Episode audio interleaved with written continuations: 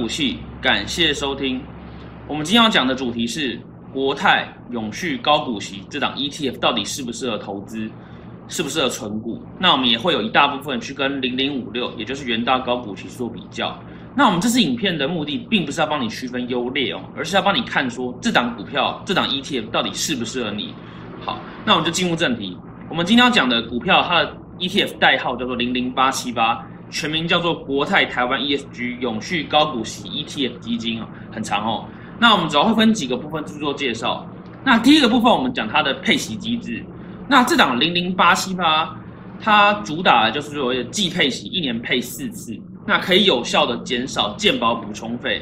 也就是说，只要投资人啊，每一次领的股利，每一次哦，一次性的不要超过两万元的话，那基本上你就可以避免这笔健保费的开销哦。那我觉得很适合小资族，那也很多人会透过可能分散在不同的投资标的啊，或是买那种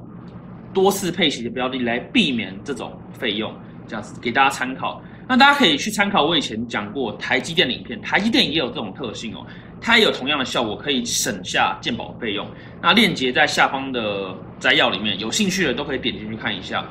好，那配息机制讲完之后呢，我们第二点想讲的是资讯规模的完整度。那国泰永续高股息零零八七八这档啊，它其实二零二零年，也就是今年的七月，它来成立哈。它成立了大概就一年而已，而且它的规模大概是两百六十亿元。那两百六十亿元是大还小？我们跟零零五六元大高股息比较一下，这支是比较知名的嘛。那零零五六这档它成立了大概十四年，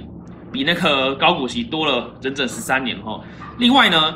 零零五六高股息元大这档，它的规模有八百九十亿元。它比我们的零零八七八其实还要多了快四倍以上哈，所以其实我们可能以流通性啊，或是一些规模，或是成立的时间久远来看，零零五六确实可能看起来是胜过零零八七八的，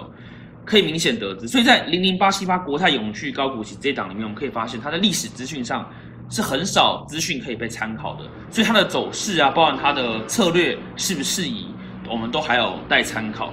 对，那接下来我们从报酬还有费用的部分来看哦。那大部分买高股息系列产品的人，都是希望长期持有嘛，拿股息嘛。当然，有些人也会做波段，这我们先不考虑。对，那几 percent 的费用，在这种情况下，长期持有几 percent 的费用，几 percent 的报酬，都要斤斤计较，因为你在复利滚动之下，或是每一季每一季在算钱的时候，其实都会有感觉，有感觉有差，我们要斤斤计较。所以我们可以看到这张图。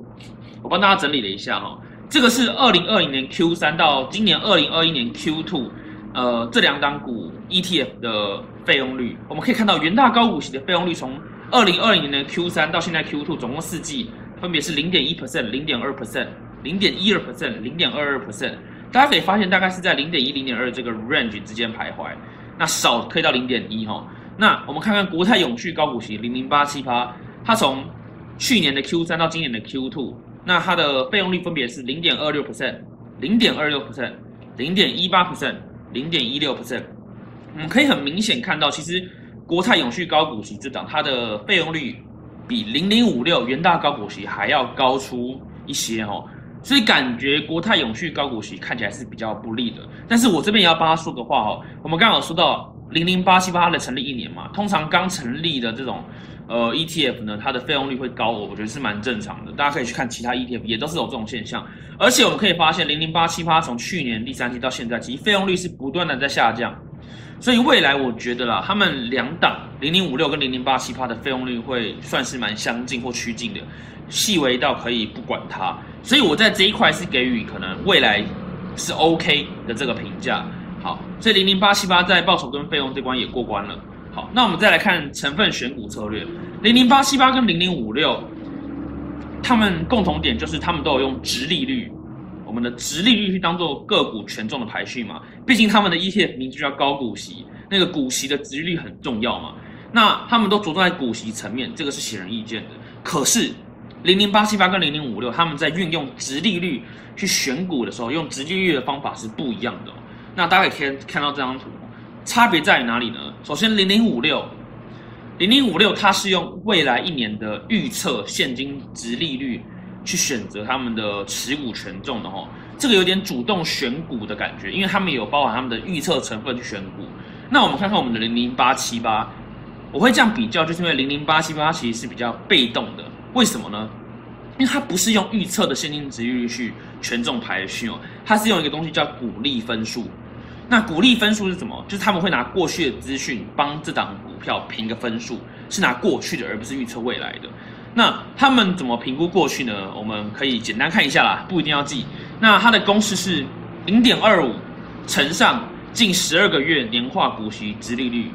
再加上零点七五乘近三年平均年化股息值利率，哈。它就是有加权，总共就是一一嘛，零点二五加零点七五，那都是用近年可能最多就是到三年以内的股利资讯去做评分，所以我们可以看到零零八七八相较零点五六，它是比较非主动的选股方式，它着重在历史表表现，而不是着重在未来的预测哈。那各有优点跟缺点，为什么？因为历史不一定代表未来嘛，历史好，未来不一定坏；历史坏，未来不一定好。那同样的，零零五六的预测，预测。可以更准确贴近现在的价值，但是预测一定每次都准吗？也不一定嘛，所以各有优缺。那我们从他们的选股策略的不同，我们也可以看到它的成分持股其实也有很大的不同。所以，我们接下来看它的持有成分，我也帮大家整理出一张表，就是他们的持股比哦。那我们可以看到元大高股息零零五六，它运用它的主动的选股的策略来看的时候，我们可以发现它的电子股占比大概有快六十 percent。金融股占比大概八 percent，六十跟八，电子跟金融。那我们同样的，我们来看看国泰永续高股息零零八七八它的状态吧。那零零八七八它的电子股方面，呃，上下游、中游加起来大概就只有四八点一六 percent，真真比元大高股息少了十五 percent 哦。可是它在金融股方面，你看啊，元大高股息只有八 percent，可是我们的国泰永续高股息居然有高达二十三 percent。比我们的元大高股息整整多出了八点，诶，大概十五。percent，对，所以从这里可以看出，哈，呃，大概有六成的持股比重不同，还还有其他产业啦，对，然后我们可以发现零零八七趴，它的那个持股比较偏重在金融与船产，然后零零五六比较偏重在电子股，对，好，那这边就要看大家的习惯了，那我个人的投资经验是这样了。如果这阵子很忙，我不想做任何波段操作的话，我会选零零八七八，毕竟它比较呃权重在传产股跟金融股，尤其是金融股上面。所以如果波段出问题的话，顶多就是可能像是金融风暴这种等级的东西出现的时候，零零八七八才会出现严重的衰落了，相较零零五六了。那如果我喜欢做波段的话，然后我也很时常会去紧盯着市场资讯的话。可是我又比较保守，也喜欢存股，只是我比较积极的在存股，那我可能就会选择零零五六。像我前阵子工作很忙的时候，我就把我手上的零零五六，反正我觉得现在可能也是高点的，最开始出脱，然后把资金转移到零零八七八上面，因为我懒得再看盘了，因为太忙了。对，那这就是一种